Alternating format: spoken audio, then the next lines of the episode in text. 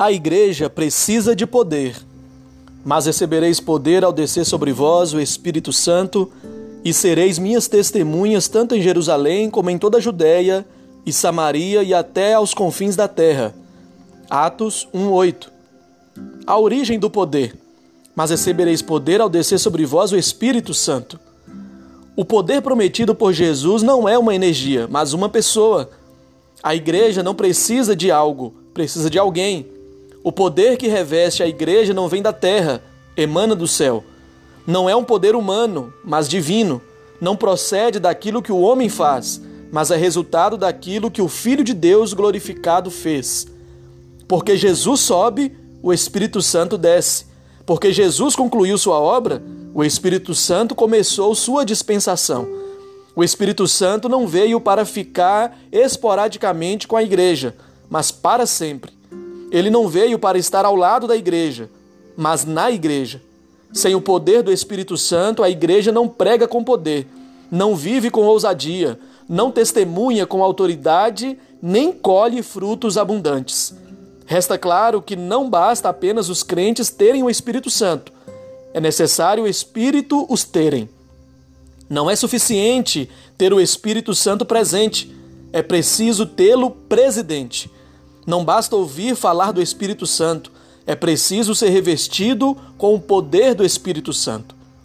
O propósito do poder: e sereis minhas testemunhas. A igreja precisa de poder, mas poder para quê? Primeiro, para sair do campo da especulação teológica para o campo da ação missionária.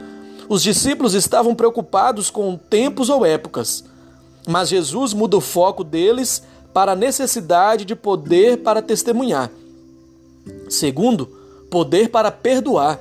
Havia uma barreira antiga, intransponível, de inimizade entre judeus e samaritanos, mas a agenda da igreja deveria passar por Samaria, quebrando os muros da inimizade.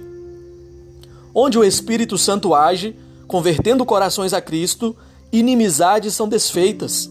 Terceiro, poder para morrer. A palavra testemunha significa literalmente mártires. A igreja precisa de poder para morrer para si mesma, para o mundo, para o pecado e pelo evangelho.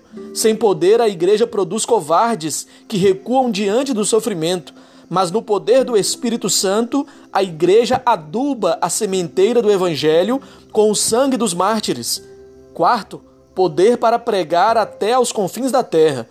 Sem o poder do Espírito Santo, a igreja ficará presa entre quatro paredes, ora com medo dos que estão lá fora, ora desfrutando do conforto de seu próprio comodismo.